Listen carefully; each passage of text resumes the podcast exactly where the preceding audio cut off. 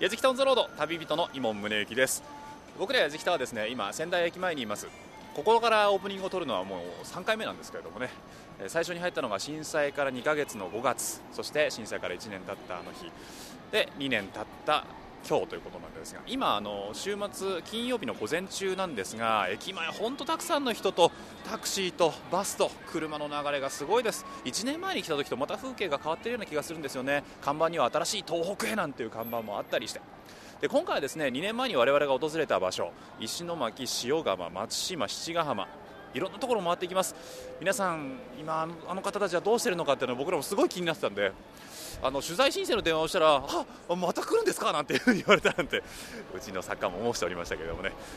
皆さんの元気な声を届けられたらいいな。震災から2年です。忘れないで宮城編と題して矢敷タウンザロード今日も進めていきます。どうか最後までお付き合いください。矢敷タウンザロードご案内役の中田美香です。仙台駅前。街の音が戻ってきてましたね。東日本大震災発生から2ヶ月後の2011年5月矢敷田が最初に訪れたのは復興へと歩み始めた塩釜松島石巻。その後も宮城をはじめ岩手福島の復興へ向かう模様を取材してまいりました。被災地の皆さんが口を揃えて求めるのは足を運んでほしいそして忘れないでほしい。そこで今回のテーマは震災から2年。忘れないで宮城編。矢敷田が取材した塩釜七ヶ浜松島石巻を再び訪れ震災から2年経った今を取材。改めて現地の皆さんの思いそして忘れないでの声をお届けします。今回も旅の模様番組ホームページにある旅日記そして映像でもご覧いただけます。ぜひ番組のホームページチェックしてみてください。まだ復興途中の被災地の声どうか受け取ってください。やじきた On the road やじきた Two years ago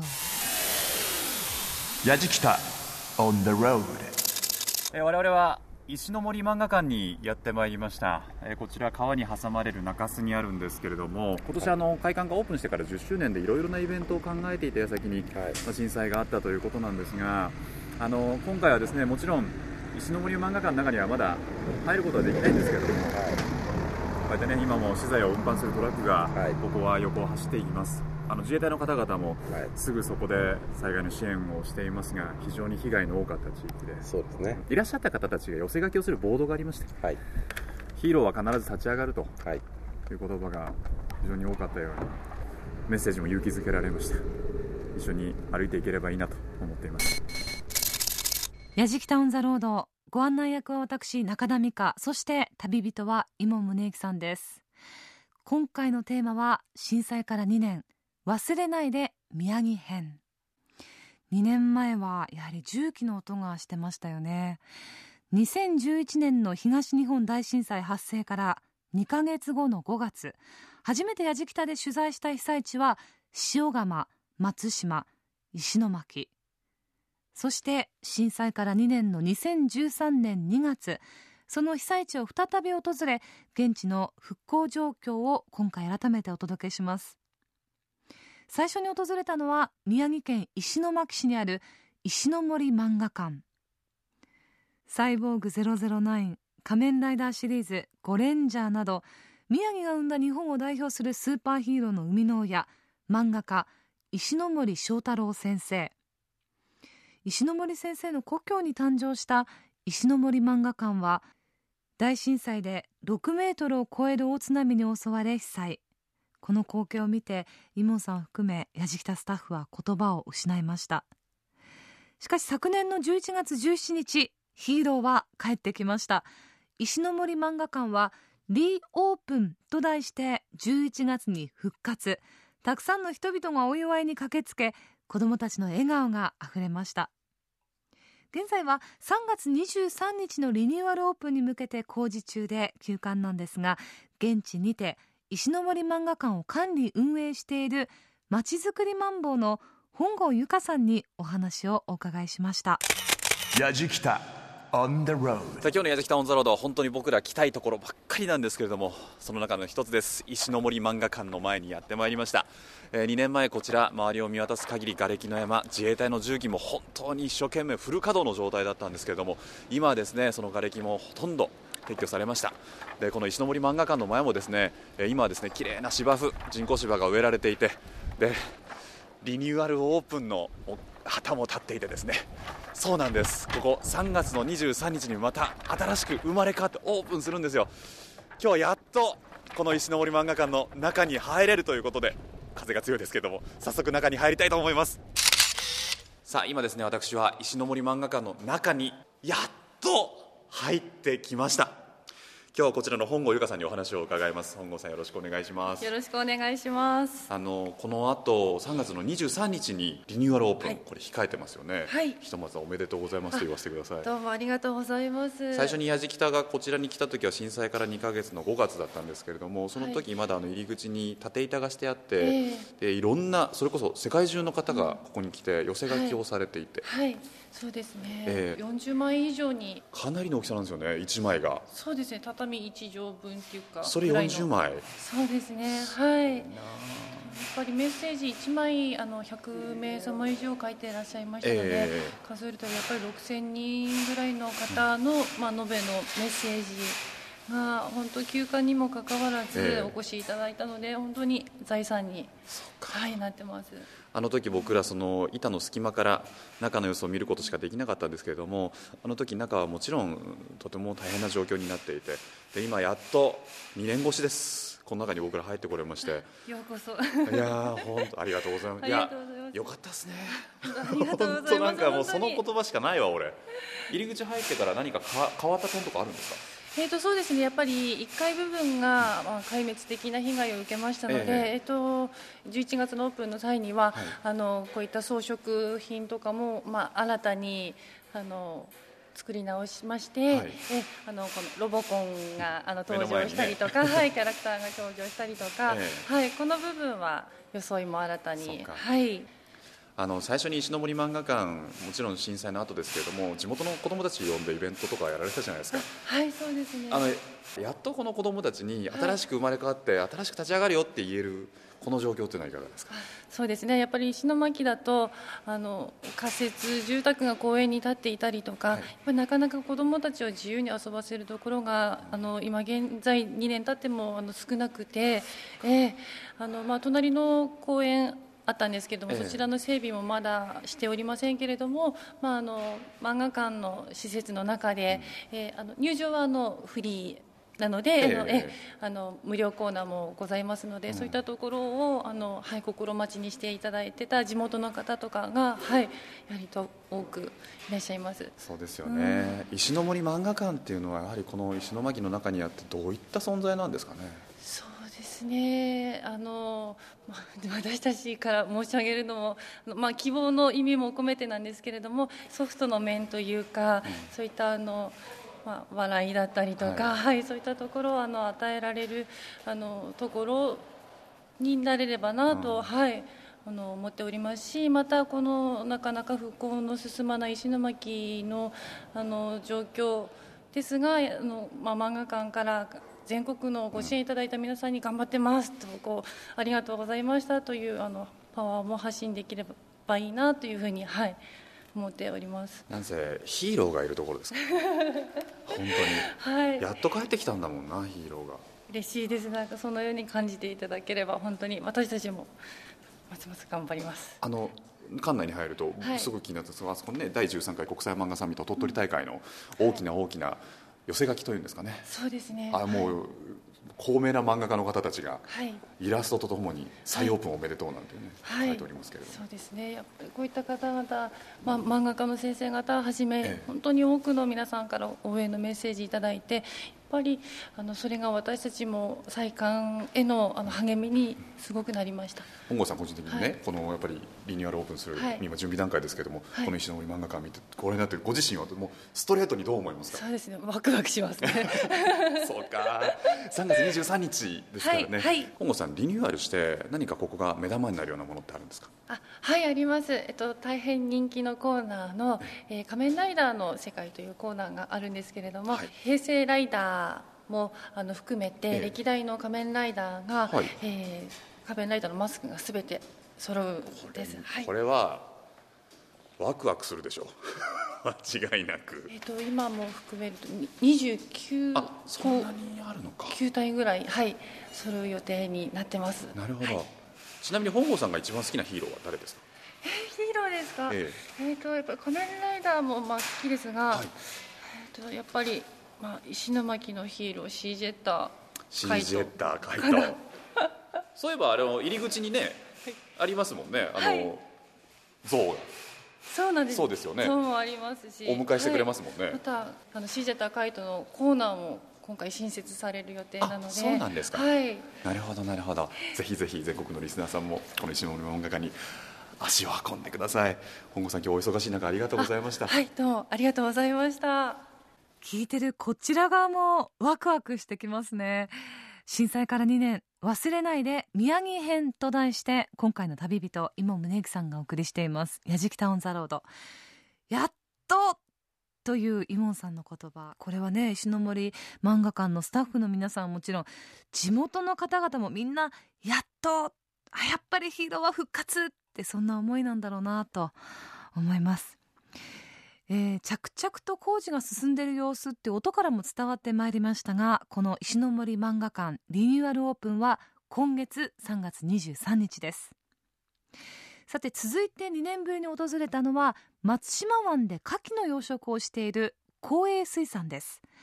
松島の牡蠣は日本でも有数のブランドですが津波によって漁船や漁具漁に使われる道具また養殖施設など多くのものを失って壊滅状態でした。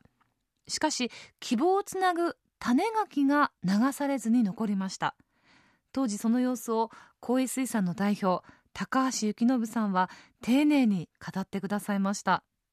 でも友人の死を語った途端に目を赤くし言葉を詰まらせその被害の深刻さを我々も痛感しました。その後松島の牡蠣養殖は順調に成長し昨年度は例年の7割ほどを生産したようなんですが今年度は昨年の猛暑と海が穏やかな状態が長く続いたことで過去に例がないほど水温が高くなり松島湾の良い場所で死滅6割悪い場所ではほぼ全て死滅していて生産量が例年の2割ほどまで激減しています。光栄水産高橋幸信さんに現状をお伺いしました。やじきた on the road どうも高橋さんご無沙汰しております。すいませんお忙しいところ。本当久しぶりで。ああいやいやいや先生すいませんお仕事中に。ねあの時違いちょうど交流しようかななんておっしゃってた時だったと思うんですよね、でそれが今あのね牡蠣がいっぱいこうここには積まれてる状態で。あのここんなもんでないです。もうもっと山山積み。こここの入れも15ぐらいあったのは今これこれしかないです。ああそうですか。こうやって全部選別して、ええ洗洗洗ってききれいになったのがあの商品なんで。すなるほどな。今ここからあれですか？全国発送なんかもされてるんですよね。ええそうです。そうですよね、い、やー嬉しいな。僕あのー 高橋さんにお会いしたかったんだよずっと。ねあの電話なんかではええ。以前ちょっとお話しさせていただきましたけども、ちょっと画像とかあるちょっとパパソコン今あはい。すいませんちょっとお邪魔します。あの以前僕ら来た時に高橋さんがすごい心配されてたのは、ええ。松島の海がひょっとしたらえ汚れちゃって、ええ。なかなか牡蠣作るのにえ戻るの大変なんじゃないかっておっしゃってたじゃないですか、ええあの辺りはどうだったんですか？そうなんですよね。あの震災で環環境はすっかり変わってしまってるんですよね、えうあの海藻類なんかがもうみんなほとんどない状態なんですね。であ今は？そうですね。えつ津波ってこう表面だけこうすごいあの映像とかですごい映像流れたと思うんですけども、あの引き引き波っていうのはあのそそこをえぐられるような形で流れているんですよ。ですからその海流ってものすごい速くて海海藻類がみんな流れてしまったんです。根こそぎ持ってかれちゃうんですよねこの辺りの牡蠣をこうやって扱ってる業者の皆さんってどうなんですか、これ去年の新聞ですね。去年の一面ですもんね。3月ですね。3月5日の新聞が牡蠣は例年の1割。3時間競争。募る焦り三陸ブランドが試練にさらされている。これ去年の新聞ですもんね。そうですね。あでまあ今年はその分挽回しなくちゃないということで余計作ったんですけどそれでも今年は例年の 2, 2割。ですね。去年はと特別あの猛猛暑で水温が高くてカキが死んだっていうのもあるんですけども、どうですか？牡蠣の量自体は少なくなってしまいましたけれども、え味の方っていうのはあ味はかあのーま前の松島の牡蠣と同じで同じ。あーそうですか。そうか。ええ。そうか。悔しいな。それはでも。なるそうなんですよね。ほどな。あのささっきとあのか柿あの現物現物もあそこあったんですけども、はい。こうか柿にこういろんなものが付着してるんですね。これ草草のように見えるんですよ。あのこ苔虫っていう虫なんですよね。これ虫ですか？そうなんですよ。あの去年のな夏の水水温かなり暑かったんで、ええ。まあ、それであの体力が弱って死んだっていうのもあるんですけども、うん。この虫がこういっぱいついたことでなおなおさらこう体体力が鍵の体力が奪わ奪われる。苔虫をこう予防する策っていうのはあるんですか？海海藻が生えてることであの流れをこうフィルターのような役目をしてあの流れてくるのをある程度防ぐんですけどもなるほどな。海藻類が抜けたことでいろんなものが自由に流れてくるようになって。で震災であのあのこ地盤沈下してね海も同じように地盤沈下してて、はい。海もちょっと深くなってなおさら海海流も変わってきてる。んですなるほどな。じゃあこれがない状態にするのが一番いいですよね、ええでこ今年温湯処理であのこれを除除去しようということで温湯処理を今年やろうと思って。なるほどな。でも一個一個ですね。なんか今年はこうだったから来年はこうしていこう変えていこうっていうところじゃないと対応していかなくちゃいかないといけないですもんね。あの量もちろん漁獲量は減っているけれども、ええ。ここでは販売していますしえあの牡蠣の味は間違いないっていうことでしたので、ええ。後ほどちょっあと牡蠣。はい2年越しのはい。牡蠣をいただいてもよろしいですか、え えぜひ。はい。やじきた On the road さあさあさあ今網の上で焼かれた牡蠣貝の端からじわじわっと美味しそうな。そして今殻を剥くと大きいっすね 大きいっすね。これ大きいな。わわわわわわわわわ。多分これねえ僕あの牡蠣の殻って大きいじゃないですか、割とね、はい。で中の身ってそこのまあええ。3分の2ぐらいの大きさなのかなと思ったら殻全部身ですえねこれ。これす。ごいですね。しかも肉厚ちょっと、はいちょっとこれいい香り磯の香りがすんの。ここれ頬張るの大変だよ。何もつけないでこのままねこのまま。だって重いもん。いただきます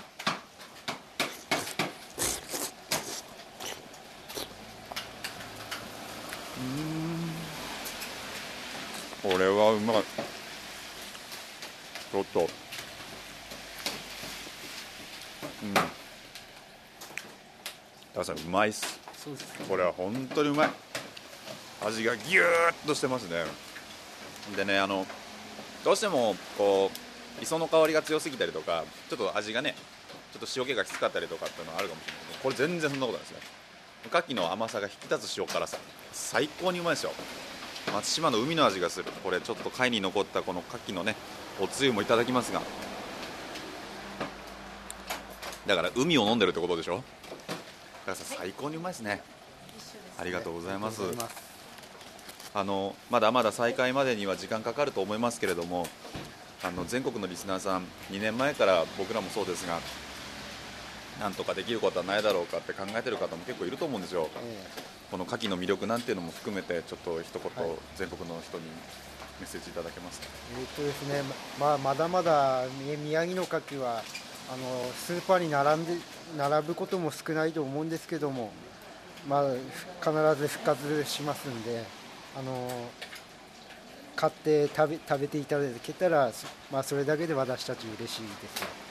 余裕のある人は来てください。あの高橋さんに会いに。すごくすごく優しい方なの。お待ちしてます。はい、お話を伺ったのは本当お忙しい作業の時間帯にお伺いしちゃってすいませんでした。あの光栄水産の代表です、えー高橋幸信さんでした。ありがとうございました。ありがとうございました。やじきた On the road. Grooves and moves your day. やじきたオンザロード震災から2年。忘れないで宮城編と題して今回の旅人伊門宗行さんが震災から2年経った被災地を再び訪れ現地の復興状況をお届けしています。牡蠣が美味しそうでしたね。牡蠣の味が相変わらずの松島の味だっていうのはとても嬉しいニュースですけど。でもまあ水温の変化それから海藻がなくなって虫が湧くといった変化。この震災は地上のみならず海の環境も著しく変えてしまったという、まあ改めて津波の深刻さというのを実感します。さあ続いては塩釜のコミュニティ FM ベイウェーブを訪れました。ベイウェーブのスタジオは津波で被災。震災当時は数日放送が止まっていたんですが機材を塩釜市役所に移動させて塩釜周辺の安否ライフライン情報を24時間体制で災害放送を発信しています。スタジオは2011年12月に新しい場所へ移転しました。当時お話を伺った横田さんはベイウェーブの放送業務の傍ら塩釜の観光マップ塩釜ブラブラリンマップの作成者として一日も早い復興のため日々奔走していました。コミュニティ FM ベイウェーブスタッフ横田義光さんにお話をお伺いしています。やじきた On the 小 road 田さんおはい久しぶりです、どうもご無沙汰してます。はい。あの時震災から2か月で、ええはい。えーもう一人氏家というねあはい氏家さん。はい。レポーターも一緒にいましたけれども、はいええあの氏家と一緒にアンテナを、えーそうですね。アンテナを市役所にですね、ええ。立てたのが非常に記憶に残ってまして震災から9か月ぐらいですかね、はい。あちらの塩釜市役所の一角をお借りしまして放送してましたが、えーなんとかですねここのあの海岸通りという別なところに大きな通りですよね、まあ、スタジオ、まあ、大きいと言いますか、一応国道沿いなんですが、ええ。ー前のスタジオは5、60センチの浸水で大丈夫だったんですが、はい。ここはもっと1メーター5、60来てるところでしたので、はいはいはい。えー非常に高台移転というのも考えたんですけど、えあのやっぱり名前がベイウェーブというですね、えーやはり海の近くで放送しない再開したいなっていうのが、あの我々スタッフで考えましてですね。もし万が一津波が来たらまた市役所に避難しながらうん。放送しようと。いうことですね放送自体も内容っていうのは随分とまた変質は変容してきたんでしょうね。そうですね。放送内容、まあ、あの今はあの、まあ、一応臨時災害放送局ということで、えー塩釜市の免許で放送してるんですが、はい。まあ、前の震災前の番組に徐々に近づいてはきてるんですが、うん。やはりですね被災している方あの主に仮設住宅、はい。えーそういったところにお住まいの方とかですねあとあの企業とかでもあの店舗とかそういったものがなくなってしまった方が今仮設店舗っていうところで、はい。えー頑張って営業されてるんですね。でそういう方たちに対してもあのいろんな情報イベントであったり、えーそういったあの、えーいろんなあの支援の話であったりとかですね。そういったものをあの多くお届けするようにしてますね。なるほどな、し塩釜の街の様子っていうのはいかがです？そうですね。あの震災の時よりは、まあ、だいぶ綺麗にはなったんですがあの今、一番ひどいのはですねやはり、えー海沿いのところなんですけど、まあ、ここよりもですねうちのベイウェーブよりももう一本先の通りになってまして、はい。えーそこなんかは非常にあの地盤沈下がひどいんですよ、えー、80センチ場所によっては80センチぐらい下がってまして、えーあの今地盤沈下しているのであの大潮の日とかですね、ええ。ーそういった時にはやはり海水が上がってきてしまうんですね、なのであのところどころはあの重ねってものをしてるんですが、はい。やってないところに全部水が集まってですね、えーなかなか住宅も建てられないという状況になってますね。はい、あとはやはりあの商店街実はあのえー3月までに、はい。あの建物解体というのはしないとですねあのその建物解体費の補助金が下りないんですよ。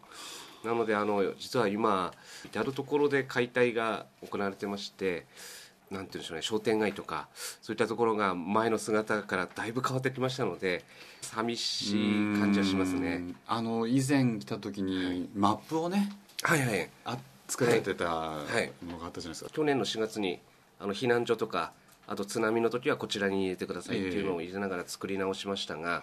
えーまたあの4月、えー来月に新しいものを作るんですけどあそえーただねやはり街並みがだいぶ変わってるもんですからあ非常になんて言うんでしょうね、えーちょっといろんなイラストを入れてたんですけど、あここも消さないとなっていうのがありまして、えーそういったところはやはり寂しいですね。寂しいですけどもう仕方ないんですけどね、そうです。ね、まあ、あの観光客っていうのがですね、えーだいぶやはり震災前に比べて徐々には戻ってきてるんですがまだまだ以前に比べたら少,、あの少ないんですよ。なのでやはりあの実は宮城県あ宮城県がですね、はい。えー、と4月5月6月とあの JR さんの観光キャンペーンがあるんで、はい。あの今いろんな企画をですね、ええ。みんなで出してあのとにかくあの皆さんに来ていただこうということで頑張ってるところですね。塩釜は何でやっぱり来ていただく目玉なんでしょうね。そうですね。やはり食に関しては、あのお寿司と、そしてお酒と、美味しいお酒がありますんで、ええ。ーそちらを目目当てにですねいらっしゃる方が多いんですけど、ええ。あとはあの塩釜神社というですね欧州一宮の神社がありますので、えーそういったところでもあのいろんなイベントを、あのあとはあのややはり桜がですね、えー、綺麗な神社ですので、はい。あの天然記念物の塩釜桜という、えー桜もありますので、えーそちらがですね非常に待ち遠しいなと思ってますね。わかりました。いや突然押しかけた形になりましたけれども。あいえいえとんでもないです。お元気そうでよかったです。はい、なんとかあのえ頑張ってですね目にずに頑張っておりますんで、え今度また宇治へ連れてきますので。あはい。ぜひお願いします。今日本当に忙しいところありがとうございました。こちらこそありがとうございました。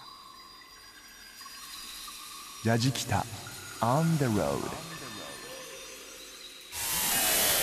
ラジキタ On the road さあ、えー、と我々やじきたオン・ザ・ロードチームがですねあの公民館の図書室とか今本がたくさん並んでいる部屋に来たんですけれども。でえー、と七ヶ浜は図書センターというところが別の建物にあったんですけれども地震で建物が壊れてしまって、えー、と今ここの公民館の体育館に今ボランティアさんの力を借りて本棚移動して本を、入れるという作業をしています。なるほど。20冊ぐらい抱えてますねそれを書棚に移します。いやいやいや。もう体に体力を使うんで。まあでもねこれもえこちらの町の人に読んでほしいという思いですから皆さん本当に頑張っていらっしゃいます。やじきたオンザロード JFN 今宗行さんが送る震災から2年忘れないで宮城編。昨年ですねチームやじきたが宮城県七ヶ浜でボランティア活動を行いました。その模様をお聞きいただきましたボランティアマッチングの結果内容ボランティアセンターの隣にある公民館で臨時図書館を作るというものだったんですがこの作業時間3時間ほどもうみんな必死に動きました。そして今回再びこの七ヶ浜中央公民館障害学習センターを訪れました。七ヶ浜教育委員会障害学習課鈴木あゆみさんに図書館のその後そして七ヶ浜のボランティアの現状などを伺っています。ラジキタ On the road さあ七ヶ浜の障害学習センターの前に我々いますけれどもねここにやっぱすごく思い入れがありますね。矢敷とのメンバーが今から1年前かあの七ヶ浜のボランティアセンターでマッチングして登録をしてこの七ヶ浜の障害学習センターの中に小さな小さな図書館を作るお手伝いをしましたあれどうなってんだろうな。ちょっとな。ドキドキするな。じゃあ久しぶりにお邪魔します。あ懐かしいななんか。お邪魔します。こんにちは。鈴木さんお久しぶりです。どうもやってまいりました。矢敷タオンザロードでございまおす待ちしておりました。本当ですか？はい、本当です。はい、1年前にね、そう僕らもお世話になりましたけれども、ずっと気になってたんですよ。ありがとうあの図。書どうなったんだろうなって本棚どうなってるんだろうなって、ちょっと早速そちらにご案内していただいてもよろしいでしょうか、はい、わかりました。じゃあ、どうぞ。よろしくお願いしますはい、よろしくお願いします。あれから1年ぐらい経ちますけど、いあのボランティアセンターの場所なんかもちょっと地図はいありましたけど、変わってたりするんですね、そうですね。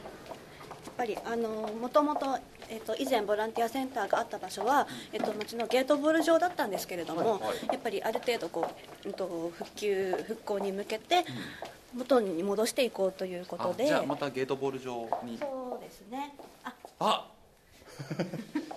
今廊下渡ってたらイラストが書いてあって突き当たり図書コーナー軽運動場って書いてあるなあるんだまだありますよ。このなんかこの廊下ねこのひんやりとした廊下を歩くと思い出すねなんかねですね。いっぱい本がいろんな部屋にあってそれを僕らこうガラガラ引いてはい積んで引いてはい。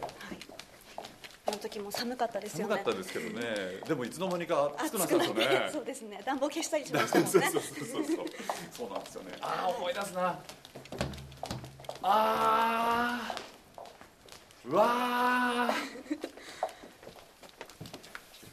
うわーすごい。ここですよ。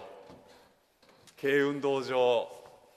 もうちょっとした体育館みたいな場所ですよね、声も響きますけども綺麗に棚が並べられてそれぞれ本の種類別に分類されてしかも入り口入ったらフロア案内図なんて手書きで書かれててちゃんと図書館じゃないですか。そうですね。多分あのー昨年来ていただいた時は、ええ。まあここになる前の本当に棚をただ並べて本をそこに置くっていうただのはい。それだけだったんですけれども、うんとさらにあの後もう一回、え。うんとボランティアさんにお願いして、うんと本を整理してちゃんとこの分類上に並べて。